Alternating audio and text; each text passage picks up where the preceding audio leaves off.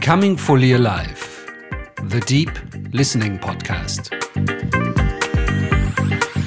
Es ist ja schon interessant, dass die Maßnahmen der Gesundheitsförderung, die wir schon seit Jahrzehnten kennen und als gesund anerkennen, also Bewegung, Entspannung, Ernährung, Stressmanagement, dass die auch das Mikrobiom beeinflussen und dass das Mikrobiom eben häufig der vielleicht der verbindende Faktor ist zwischen der, den positiven Effekten von bestimmten gesundheitsförderlichen Verhaltensweisen. Hallo und ganz herzlich willkommen zur vierten Episode von Becoming Fully Alive, dem Podcast für Mindful Leadership, Clean Eating, Fitness und Regeneration. Mein Name ist Julian Wildgruber und ich möchte euch mit diesem Podcast neue Wege für eine ganzheitliche Persönlichkeitsentwicklung und umfassende Gesundheit vorstellen. Für deutlich mehr Lebenskraft und Erfolg in deinem Leben. Aus diesem Grund freue ich mich heute ganz besonders auf das Gespräch mit der Professorin für Gesundheitsförderung der Hochschule Coburg, Professor Dr. Michaela Axt-Gardermann. Ihre Forschungsschwerpunkte sind das Mikrobiom des Darms und das Hautmikrobiom. Hallo Frau Professor Axt-Gardermann, Herzlich willkommen im Podcast Becoming Fully Alive. Ich bin auf dieses Gespräch wirklich schon sehr gespannt und freue mich auf die Einblicke, die Sie uns in den nächsten Minuten geben werden und noch viel mehr, was wir tun können, um unsere Darmgesundheit zu fördern. Ich habe es eben schon erwähnt, Sie forschen am Mikrobiom, ein Begriff, der in der Öffentlichkeit langsam mehr Bekanntheit erfährt. Mir ist aber durchaus aufgefallen, dass wenn ich mit Freunden und Bekannten über dieses Thema spreche, nicht alle wissen, wo und wie sie diesen Begriff einzuordnen haben. Zum Einstieg deshalb erst einmal die Begriffsklärung. Was ist denn das Mikrobiom und was versteht man darunter? Unter dem Mikrobiom versteht man die Gesamtheit aller Bakterien, Viren und Pilze im Darm, wobei die Bakterien natürlich den allergrößten Anteil haben. Und in unserem Darm leben in etwa 100 Billionen Bakterien. Und das ist eine ziemlich große Anzahl. Das sind zehnmal mehr ähm, Bakterien, als wir Zellen in unserem Körper haben. Also wir sind mehr bakteriell als menschlich, könnte man sagen. Diese Zahl, die ist so groß, wenn wir diese Bakterien zählen wollten und wir würden pro Bakterium eine Sekunde benötigen, dann würden wir über drei Millionen Jahre zählen, um diese Bakterien zu erfassen. Und ich glaube, das zeigt die Dimension, die diese Bakterien wirklich haben. Und unser Organismus, der erhält in der Regel nichts, was nicht notwendig ist. Also wenn wir einen Muskel nicht benutzen, dann ähm, bildet er sich zurück. Wenn wir ähm, unser Gehirn nicht beschäftigen, dann lässt die äh, Fähigkeit des, der, des Gehirns nach. Unser Körper würde nicht die ähm, Kraft aufbringen, 100 Billionen Bakterien zu beherbergen, wenn sie nicht einen enormen Nutzen für uns hätten. Das Thema Darm und Verdauung ist vielleicht nicht für alle ein so spannendes Thema. Der eine oder andere hat vielleicht auch Ressentiments, sich mit Fragen rund um die Darmgesundheit wirklich beschäftigen zu wollen. Ich persönlich denke aber, es ist eines der ganz zentralen Themen, wenn wir über Darmgesundheit sprechen wollen. Frau Ax-Gardermann, in mir steigt gerade irgendwie der Begriff des Wunders auf, wenn ich Ihnen so zuhöre. Das Wunder unseres Körpers oder auch das Wunder unseres Lebens, das Leben, aus dem wir sind, unsere Biologie diese unglaubliche Komplexität und wie alles mit allem verbunden ist. Das ist wirklich was Wunderbares und hier kann man das auch sehr schön sehen. Warum ist denn diese unendlich große Anzahl an Bakterien so nützlich für unseren Körper? Das, was wahrscheinlich für die meisten Menschen am einleuchtendsten ist, das ist, dass Bakterien einen Teil unserer Ernährung äh, verdauen oder zu verdauen helfen und dass sie zum Beispiel auch bestimmte ähm, Umweltstoffe entgiften können oder auch Medikamente erst wirksam machen können. Aber das ist nur ein ganz kleiner Ausschnitt der Fähigkeiten, die Bakterien haben. Bakterien im Darm produzieren eine ganze Vielzahl von wichtigen Stoffen. Vitamine zum Beispiel, Vitamin K oder äh, B-Vitamine. Ähm, sie produzieren Antioxidantien. Sie äh, bilden bestimmte kurzkettige Fettsäuren, die entzündungshemmend wirken. Und sie bilden Nervenbotenstoffe oder die Vorstufen zu Nervenbotenstoffen. Also zum Beispiel Serotonin wird im Darm produziert. Und diese ganzen Stoffe, die im Darm gebildet werden, die bleiben nicht im Darm, sondern die meisten äh, Substanzen, die gelangen über die Blutbahn in den gesamten Körper zu jeder Zelle. Und aus diesem Grund ähm, sind die Darmbakterien eben auch in der Lage, so viel für unsere Gesundheit zu tun und viele Bereiche unseres Lebens zu beeinflussen. Wenn Sie jetzt sagen, dass die Bakterien unser Leben stark beeinflussen, dann weiß ich jetzt, spätestens seitdem der Umweltmediziner Harald Banzer hier bei mir im Podcast zu Gast war, dass die Einwirkung von Schadstoffen aus der Umwelt, wie zum Beispiel der Ernährung, also der Art und Weise, wie wir unsere Landwirtschaft betreiben und Nahrungsmittel verarbeiten, aber auch Schadstoffe aus zum Beispiel der Luft, dem Wasser, von chemischen Stoffen in unserer Kleidung oder aus Medikamenten unsere Verdauung und Verstoffwechslung negativ beeinflussen können. Das ist jetzt auch in der Öffentlichkeit nicht wirklich etwas Neues. Ähm, mich würde aber interessieren, wie sich das verhält. Wie ist das Verhältnis zwischen Schadstoffen und dem Mikrobiom? Vielleicht können Sie hierauf etwas eingehen. Ja, also wenn man ein gesundes Mikrobiom mit einem Wort beschreiben soll, dann wäre es Vielfalt. Also ein gesundes Mikrobiom ist artenreich. Es ist ein ganz, ganz ähm, abwechslungsreiches Ökosystem im Prinzip in unserem Körper. Und ähm, dieses Ökosystem, das kann durch ganz viele unterschiedliche Faktoren gestört werden. Sehr offensichtlich sind natürlich Antibiotika die wir als Medikamente einnehmen, die wir aber auch in Spuren über Nahrungsmittel zuführen. Und äh, diese Antibiotika, die unterscheiden ja bekanntlich nicht zwischen guten und schlechten Bakterien. Das heißt, je nachdem, wie breit Spektrum dieses Antibiotikum ist, vernichtet es mehr oder weniger Bakterien, auch nützliche Bakterien und eben auch greift auch in die Darmflora ein. Und nach einer solchen Antibiotikatherapie braucht der Körper einige Wochen oder Monate, je nachdem, wie lange ich das eingenommen habe, um sich zu regenerieren. Ein anderer Faktor, der ähm, unser Mikrobiom zusetzt, ist Hygiene. Also wenn wir zu ähm, keimfrei leben, schadet das im Prinzip unserem Mikrobiom, also Desinfektion im Haushalt oder äh, wenig soziale Kontakte. Also im Prinzip das, was wir jetzt durch Corona zum Beispiel erlebt haben. Und ich gehe davon aus, dass durch das häufige Hände desinfizieren und das Abstand halten dass wir in einigen Jahren mehr Allergien und mehr Autoimmunerkrankungen bekommen werden. Wobei ich natürlich trotzdem ein Befürworter dieser Maßnahmen bin. Die waren eben jetzt eine gewisse Zeit notwendig. Aber sobald diese Corona-Krise vorbei ist, müssen wir auch wieder den Mut haben, uns wieder näher zu kommen und vielleicht auch die Hände nicht pausenlos zu desinfizieren, um eben auch dem Haut- und dem Darmmikrobiom eine Chance zu geben.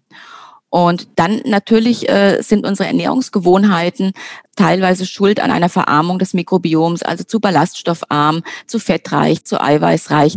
Also das, was eben einfach die ähm, typische westliche Ernährung ausmacht, das kann unser Mikrobiom verändern und zwar auch relativ schnell verändern, sowohl in die positive, aber als auch in die negative Richtung. Dass die Corona-Maßnahmen einen Einfluss auf unsere Verdauung haben, das war mir jetzt so noch überhaupt nicht bewusst und das finde ich einen wirklich spannenden Aspekt jetzt. Hier bei mir im Podcast Becoming Fully Alive möchte ich ja in eine ganzheitliche, gesundheitsorientierte Lebensführung im Sinne der Salutogenese einführen und zeigen, welche Möglichkeiten der Verlebendigung und Steigerung von Lebenskraft durch einen bewussten Lebenswandel möglich sind und welchen positiven Einfluss dieser auf unser Wohlbefinden als auch auf den Erfolg im Leben haben kann. Denn wie Sie eben schon erwähnt haben, hat die Darmgesundheit auch einen erheblichen Einfluss auf unser mentales, aber auch emotionales bzw. psychisches Wohlbefinden. Denn wie wir heute wissen, ist unser Gehirn über die Nerven direkt mit dem Darm und mit dem sich dort befindenden Vagusnerv, dem sogenannten Bauchgehirn, unmittelbar verbunden. Wenn wir also aus einem holistischen Blick auf die Wechselwirkung zwischen Darm und Gehirn schauen, was kann man aktuell aus der Sicht der Wissenschaft hierzu sagen? Ja, das ist sehr spannend. Gehirn und Darm kommunizieren auf unterschiedlichen Wegen miteinander. Das ist zum einen der Nervus vagus, also eine Nervenverbindung zwischen dem Darm und dem Gehirn. Dann aber auch über Immunzellen, die im Darm ausgebildet werden und über den Blutweg zum Gehirn gelangen. Und auch über Nervenbotenstoffe, die im Darm gebildet werden. Und ähm, man weiß, dass sowohl das Gehirn den Darm beeinflusst, als auch der Darm das Gehirn. Das heißt, wenn ich Stress habe, verändert sich die Darmflora. Man weiß das zum Beispiel aus Studien mit Studenten. Da hat man Stuhluntersuchungen während der Prüfungszeit gemacht und man hat Stuhluntersuchungen während der entspannteren äh, Ferien äh, genommen und hat gesehen, dass die Darmflora oder das Mikrobiom während der Prüfungszeit, in der eben enormer Stress äh, für die Studierenden bestand, dass äh, das Mikrobiom ärmer war, also artenärmer ähm, und verändert und bestimmte Bakterien gefehlt haben. Und im, während der Ferienzeit hat sich das Ganze wieder erholt. Umgedreht kann aber auch ein gestörtes Mikrobiom bestimmte Impulse über diesen Nervus vagus an das Gehirn senden und dadurch Stressreaktionen verstärken, Ängste auslösen. Das weiß man auch von Reizdarmpatienten zum Beispiel, dass da eine ganz enge Wechselwirkung besteht. Und auch Depressionen haben nicht selten etwas zu tun mit dem Darm oder mit dem Zustand des Darms. Wenn ich jetzt bemerke, es geht mir nicht gut, ich habe eine schlechte Verdauung und leide zum Beispiel unter regelmäßigen Bauchschmerzen, Gewichtszunahme und oder Hauterkrankungen. Oder ich leide unter Stress und Angstzuständen und es geht mir psychisch einfach nicht gut. Was kann ich dann tun, wenn ich auf der einen Seite therapeutisch etwas für mein Mikrobiom tun will und durch eine Veränderung in meinem Lebenswandel meine Verdauung unterstützen möchte? Ja, das ist eine Frage, die relativ häufig gestellt wird. Also brauche ich eine Mikrobiomanalyse oder wie weiß ich denn, was in meinem Darm äh, wirklich los ist? Ich würde das mal so in drei Personengruppen einteilen. Das eine ist eine, ist die Personengruppe, die hat eigentlich keine Beschwerden, die ist eigentlich nur an ihrem Körper stark interessiert und möchte eben einfach mal wissen, wie sieht's denn aus und lässt eine Mikrobiomanalyse durchführen. In vielen Fällen findet man dann zwar auch Veränderungen, die findet man bei fast jedem Menschen hier in der westlichen Welt, aber das ist nicht gravierend. Und die zweite Gruppe, das ist die Gruppe, die Darmbeschwerden hat, immer mal wieder, die eben auch vielleicht eine Analyse durchführen lässt. Häufig bestehen dann aber auch Nahrungsmittelallergien oder Unverträglichkeiten, die sich nicht einfach mit äh, einer Mikrobiomanalyse immer nachweisen lassen. Und die dritte Gruppe, das ist die wirklich äh, interessante Gruppe, das ist die Gruppe, die auf der einen Seite eine chronische Erkrankung hat, das kann eine psychische Erkrankung sein, wie zum Beispiel Depressionen oder eine Erkrankung des Nervensystems wie Multiple Sklerose ähm, oder Parkinson. Oder es kann auch eine körperliche Erkrankung sein, Allergien, Autoimmunerkrankungen, Bluthochdruck, Übergewicht oder etwas ähnliches. Und die gleichzeitig Darmprobleme hat. Das heißt, Blähungen, äh, äh, unterschiedliche Stuhlganggewohnheiten und so weiter, Bauchschmerzen. Und die meisten Menschen, die bringen diese beiden Beschwerden oder Erkrankungen gar nicht miteinander in Verbindung, weil es auf den ersten Blick gar keine Verbindung gibt. Aber gerade für diese Gruppe ist es sehr, sehr wichtig und sehr interessant, mal zu schauen, wie sieht es denn im Darm aus? Wie ist das Mikrobiom aufgestellt? Und sehr, sehr häufig findet man dann da auch ganz typische Veränderungen. Und je nach Veränderung kann ich dann tatsächlich gezielt etwas machen. Hm, Personen, denen bestimmte Bakterien fehlen, die man zum Beispiel direkt zuführen kann über Milchprodukte oder über probiotische Nahrungsergänzungsmittel, die können diese direkt zuführen. In vielen Fällen fehlen aber Bakterien, die ich nicht direkt zuführen kann. Und da brauche ich dann spezielle präbiotische Ballaststoffe, also bestimmte Ballaststoffe, die diese Bakterien gezielt unterstützen können. Das heißt, wenn ich weiß, was im Darm los ist, dann kann ich auch ganz gezielt etwas unternehmen. Wenn ich einfach nur, weil irgendjemand sagt, probier doch mal irgendwas für den Darm aus, ein Präparat nehme, kann es sein, dass das wirkt, kann aber auch sein, dass es eben am Ende wirkungslos bleibt und ich völlig enttäuscht bin. Vielen Dank für diese Ausführungen. Ich denke, das waren jetzt für unsere Zuhörer richtig wichtige Informationen, die Sie hier eben rübergebracht haben. Das bringt mich natürlich direkt zur nächsten Frage und die lautet logischerweise, welcher Lebenswandel in Sachen Ernährung, Zufuhr von Nährstoffen und oder Stressregulation und so weiter ist denn dem Mikrobiom besonders zuträglich? Also, was kann ich konkret tun?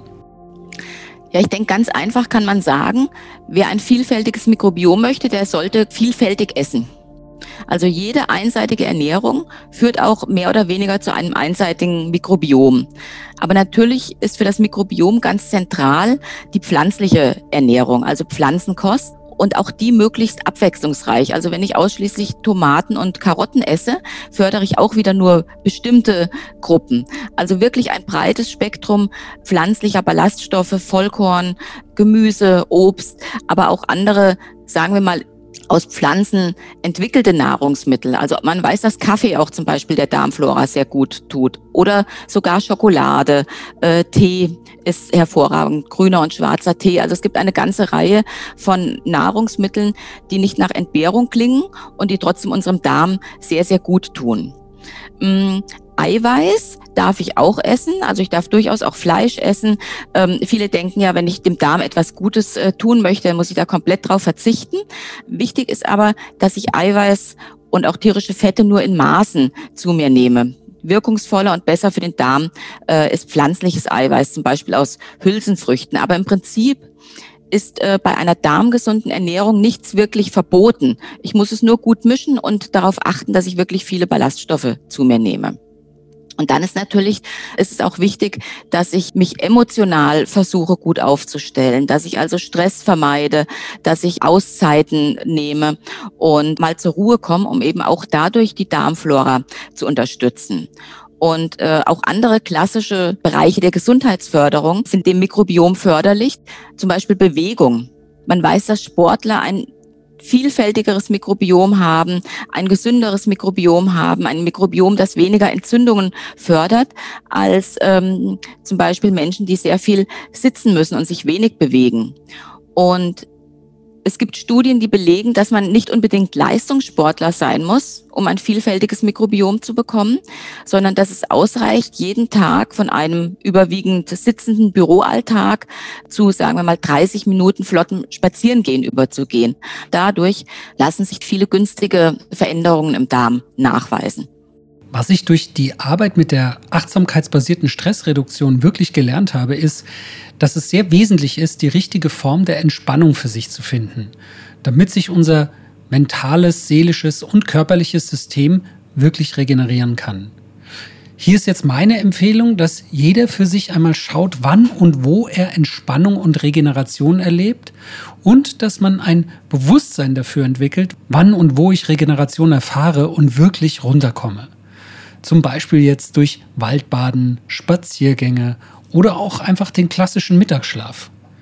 Das Thema Schlaf generell, das ist jetzt aus meiner Sicht ein ganz wichtiger Aspekt zum Thema Regeneration, dass ich also einen zu mir stimmigen Schlafrhythmus finde, in dem ich genug in die sogenannten Tiefschlafphasen komme, die ganz wesentlich sind für die Erholung und Erfrischung unseres körperlichen Systems und auch unseres Wohlbefindens. Ich empfehle hier spielerisch herauszufinden, was mir wirklich gut tut. Vor allem aber auch darauf zu achten und ein Bewusstsein zu entwickeln für die regenerativen Phasen in meinem Alltag. Sie haben es eben schon angesprochen, tägliche Bewegung ist zentral wichtig für ein gesundes Mikrobiom. Vielleicht können wir hier noch etwas tiefer darauf eingehen, also auf die Wechselwirkung von Bewegung und Sport und der Gesundheit des Mikrobioms. Also wichtig ist, dass ich mich regelmäßig bewege. Wer sich vielleicht einmal pro Woche zwei Stunden verausgabt und den Rest der Woche äh, nichts tut, der ähm, profitiert davon weniger als derjenige, der jeden Tag sich 30 Minuten zum Beispiel Zeit nimmt. Und äh, ein bisschen mehr als die 30 Minuten am Tag, die bringen natürlich auch ein bisschen mehr. Leistungssportler haben natürlich ein meistens ein sehr, sehr gut aufgestelltes Mikrobiom. Und wenn ich mich bewege und trainiere und mein Mikrobiom verbessere, verbessert sich damit auch in vielen Fällen automatisch meine Leistungsfähigkeit. Also Wissenschaftler gehen davon aus, dass etwa 20 Prozent unserer körperlichen Leistungsfähigkeit mit dem Mikrobiom in Verbindung stehen. Und man hat tatsächlich in Studien mit Leistungssportlern herausfinden können, dass die ihre, äh, diese austrainierten Athleten ihre Leistungsfähigkeit sogar noch steigern konnten, wenn sie bestimmte probiotische Bakterien zu sich genommen haben. Das heißt, wenn ich Ausdauersport betreibe, vielleicht auch einen Sport, der mich entspannt, wie Yoga oder ein bisschen Krafttraining mache, also es darf durchaus ein gemischtes Programm sein. Davon profitiert mein Mikrobiom in jedem Fall. Es gibt jetzt noch einen weiteren Bereich, auf den ich gerne mit Ihnen zu sprechen kommen wollen würde. Das ist das Thema Immunabwehr die hat ja bekanntlich auch sehr viel mit der Darmgesundheit zu tun. Gerade in Zeiten der Pandemie ist das für viele Menschen jetzt ein großes Thema. Wie kann ich mein Mikrobiom positiv beeinflussen, wenn ich meine Abwehrkräfte aufbauen und stärken will? Unser Darm beherbergt sehr, sehr viele Immunzellen. Also etwa 70 Prozent der, der gesamten Immunzellen unseres Körpers befinden sich im Darm und die kommen dort natürlich in Kontakt, in engen Kontakt mit dem Mikrobiom und werden trainiert und werden ausbalanciert, also dass sie nicht äh, überschießend reagieren, aber eben auch nicht zu schwach sind. Und man weiß aus zahlreichen Studien, dass man zum Beispiel mit bestimmten probiotischen Bakterien die Infektanfälligkeit von bestimmten infektanfälligen Personengruppen reduzieren kann. Also zum Beispiel Leistungssportler, Kinder, mehrfach belastete Erwachsene oder auch Senioren. Das heißt, man kann durchaus über das Mikrobiom die Abwehrkräfte in gewisser Weise beeinflussen. Interessant ist auch im Zusammenhang mit Corona zum einen, dass man festgestellt hat in einer kürzlich veröffentlichten Studie, dass Menschen mit einem verarmten Mikrobiom, ähm, man kann davon ausgehen, wenn das Mikrobiom verarmt ist, dass eben auch die äh, Abwehr äh, nicht so gut äh, stimuliert wird, dass die durchaus schwerere Verläufe haben und häufiger ins Krankenhaus müssen als Menschen, die ein vielfältiges Mikrobiom haben und sich infizieren. Da gibt es also eine relativ gute Studie dazu. Aus Impfung, nicht aus der Corona-Impfung, aber von anderen Impfungen wie Masern, Mumps, Röteln-Impfung oder in Entwicklungsländern Impfung gegen Cholera oder auch bei uns die Influenza, also die Grippeschutzimpfung, weiß man, dass ähm, die Einnahme von Probiotika um den Impfzeitpunkt herum die Verträglichkeit der Impfung verbessert und auch die Nebenwirkungen senkt. Und ob das jetzt auch für Corona-Impfungen gilt, dazu ist einfach das Thema noch viel zu neu und zu äh, jung. Das ist noch nicht so ausführlich untersucht worden. Aber die Möglichkeit besteht, dass eben auch da die Wirksamkeit von Impfungen günstig beeinflusst werden kann. Wie ich es ja immer gebetsmühlenartig wiederhole, ist mein Antrieb mit diesem Podcast deutlich zu machen, dass das Training von Achtsamkeit, eine gute biologische Ernährung, Körperarbeit und Phasen der Regeneration zu einer Verlebendigung unseres Organismus führen und wir schlichtweg mehr Lebenskraft haben. Mehr Energie, mehr Power und Leistungsfähigkeit auf allen Ebenen. In ihrem Buch Gesund mit Darm und dem passenden Untertitel Fitter, gelassener und jünger mit dem richtigen Mikrobiom sprechen sie dieses Thema der Energie auch direkt an. Was gibt uns denn Energie, wenn wir über das Mikrobiom sprechen? Ja, es ist ja schon, es ist ja schon interessant, dass äh, die Maßnahmen der Gesundheitsförderung, die wir schon seit Jahrzehnten kennen und als gesund ähm, anerkennen, also Bewegung, Entspannung, Ernährung, Stressmanagement, dass die auch das Mikrobiom beeinflussen. Und dass das Mikrobiom eben häufig der vielleicht der verbindende Faktor ist zwischen der, den positiven Effekten von bestimmten gesundheitsförderlichen Verhaltensweisen.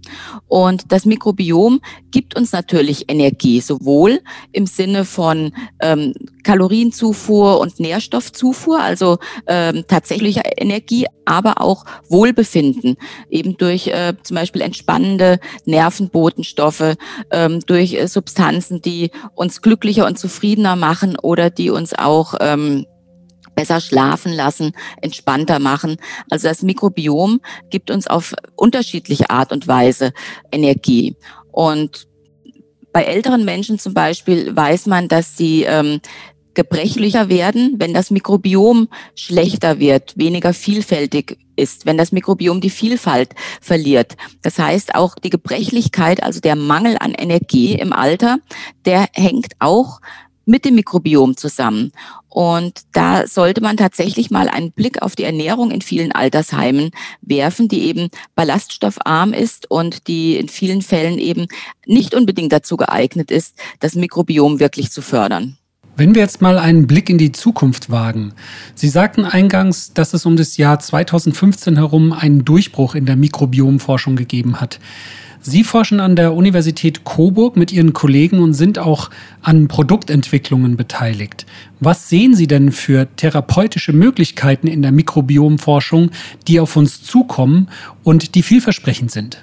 Also in der Mikrobiomforschung stehen wir am Anfang. Wir haben zwar in den vergangenen Jahren schon sehr, sehr viele Erkenntnisse darüber gewonnen, wie das Mikrobiom unsere Gesundheit beeinflusst und ähm, welche Veränderungen es bei bestimmten Erkrankungen gibt. Aber der nächste Schritt ist jetzt, gezielte Therapien zu entwickeln. Also das, das Mikrobiom so zu lenken, dass diese Erkrankungen sich zurückbilden, dass die Symptome äh, besser werden oder vielleicht auch schon Prävention zu betreiben, also rechtzeitig zu sehen, da bahnt sich etwas an, das sind Veränderungen im Darm oder auf der Haut oder auf der Schleimhaut, die wir ähm, rechtzeitig beeinflussen können.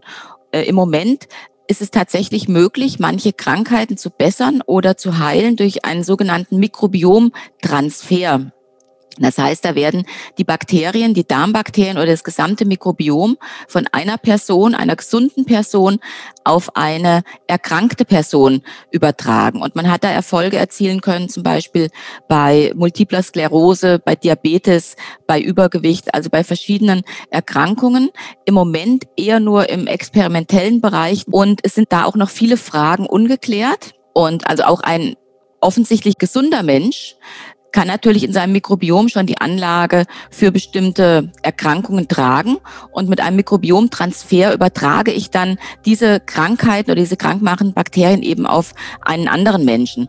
Es gibt Beispiele aus den USA, wo schlanke äh, Menschen wegen anderer Erkrankungen behandelt wurden mit einem solchen Mikrobiomtransfer. Die Krankheit war dann weg, aber sie wurden dann plötzlich stark übergewichtig, weil die Spenderperson Übergewicht hatte. Also man kann sowohl die positiven Dinge des Mikrobioms übertragen, als auch die negativen. Und das ist sicher etwas, was wir in Zukunft noch weiter erforschen müssen. Vielleicht ein künstlich hergestelltes Mikrobiom aus dem Labor, ein optimales Mikrobiom übertragen. Aber wie sich das dann im Endeffekt äh, entwickeln wird, da wird im Moment noch dran geforscht. Jetzt haben wir viel über das Darmmikrobiom gesprochen. Sie forschen darüber hinaus ja auch am Hautmikrobiom, das ähnlich wie im Darm durch seine bakterielle Vielfalt gesünder und widerstandsfähiger ist.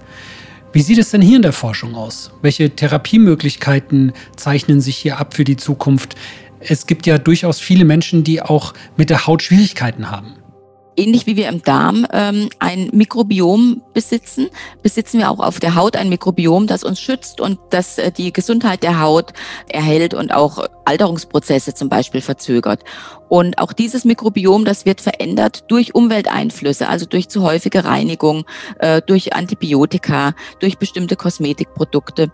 Und Veränderungen des Hautmikrobioms gehen häufig mit Hauterkrankungen einher. Also zum Beispiel bei Akne gibt es typische Veränderungen des Hautmikrobioms, also ein zu viel an einem bestimmten Aknebakterium oder auch bei Rosatia findet man solche Veränderungen bei Schuppenflechte.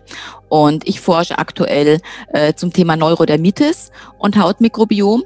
Und da, ähm, da weiß man schon viel, viel länger, dass bestimmte Bakterien, Staphylococcus aureus äh, heißt dieser Keim, ähm, dass die bei Neurodermitis-Patienten in sehr, sehr hoher Zahl auf der Haut nachweisbar sind und dass die Zahl in direkter Verbindung steht mit der Schwere der Erkrankung. Also je mehr Staphylokokken auf der Haut, ähm, desto schlechter ist die Hautzustand, desto stärker ist der Juckreiz, desto stärker sind auch die Entzündungen.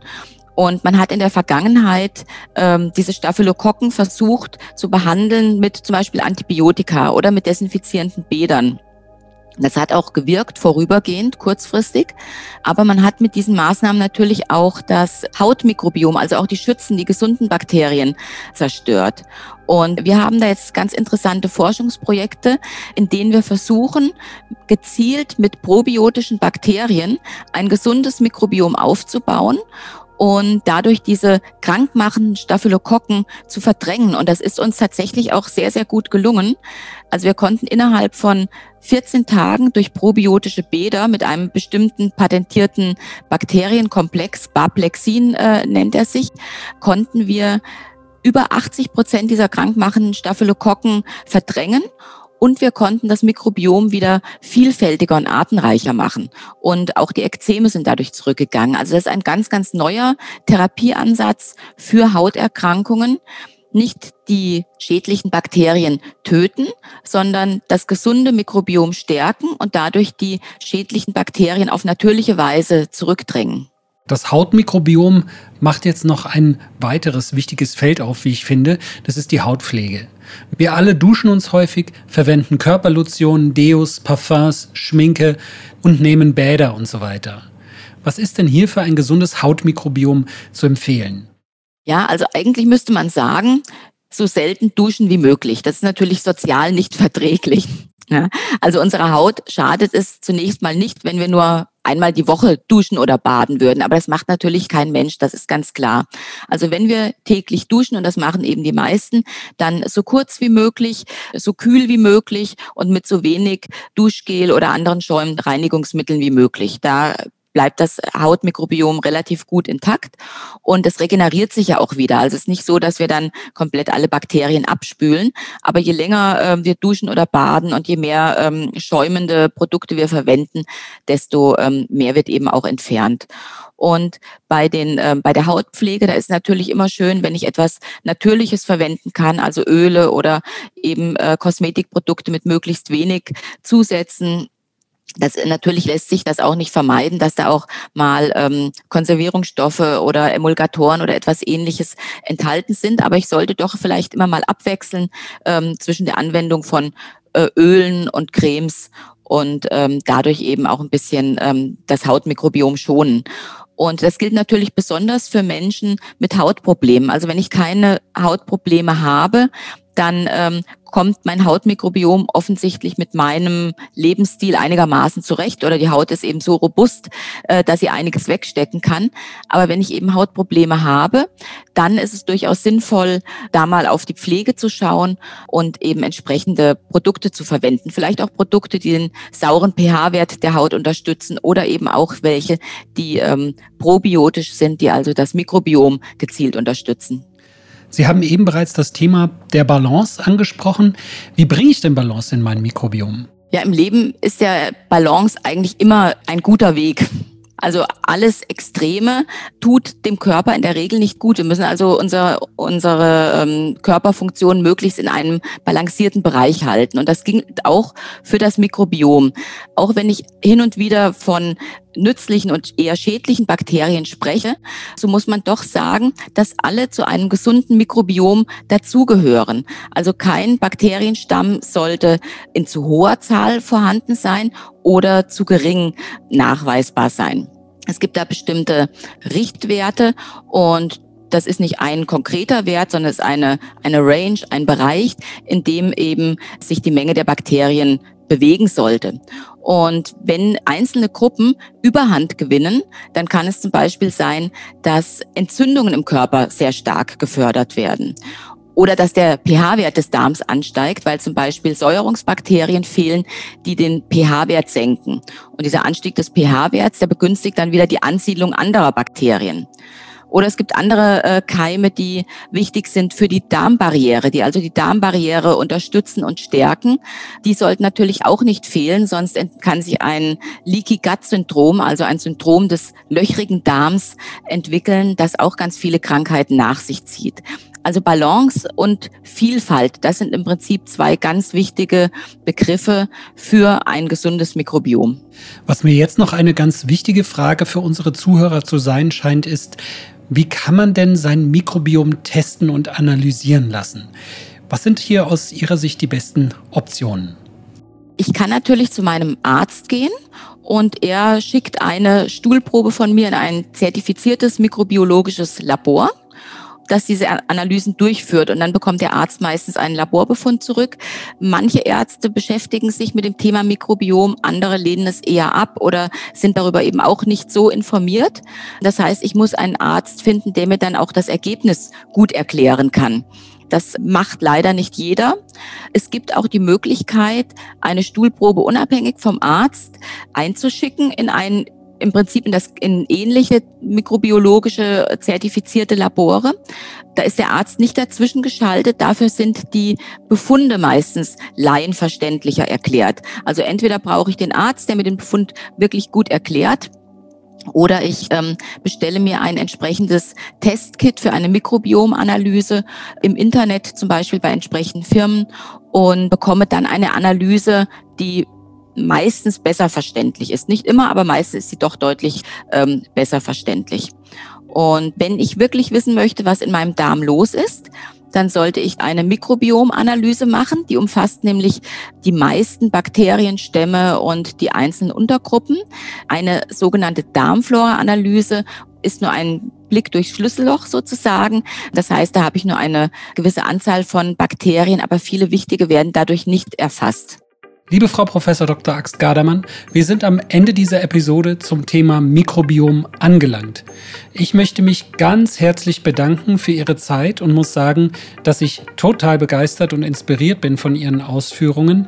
Ich denke, dass die Mikrobiomforschung und auch die Analysen des Mikrobioms ein ganz spannendes Feld sind, wenn es um eine ganzheitliche, gesundheitsorientierte Persönlichkeitsentwicklung geht, weil wir hier zum ersten Mal die Möglichkeit haben, unseren Darm wirklich zu analysieren und zu testen und auch nachweislich das Mikrobiom zu stärken. Liebe Zuhörer, auch ich darf mich jetzt an dieser Stelle von euch verabschieden und sage Danke für eure Aufmerksamkeit und damit für eure Lebenszeit, die ihr uns in den vergangenen Minuten geschenkt habt. Zum Schluss noch ein paar wichtige Hinweise. Ich habe in den vergangenen Monaten im Hintergrund sehr viel an unserer neuen Lernwelt Becoming Fully Alive Rocks gearbeitet und zwischenzeitlich findet ihr unter dieser URL Becoming Fully Alive ein Wort Rocks auch die Möglichkeit, euch für den Newsletter zu registrieren und ihr findet dort auch alle Streaming-Angebote zum Podcast. Ich arbeite auch weiterhin mit meinen Kollegen intensiv zusammen an der Weiterentwicklung unserer Angebote und freue mich bald euch neue Infos zu unseren Angeboten bekannt zu machen. Riesendank an dieser Stelle auch an meinen geschätzten Kollegen, Komponisten und Toningenieur Oliver Deuerling und an die Produktion Made Vision für die Realisierung dieses Podcasts. Mir bleibt es jetzt nur noch Tschüss zu sagen und auf Wiederhören in Episode 5 von Becoming Fully Alive, dem Podcast für Mindful Leadership, Clean Eating, Fitness und Regeneration.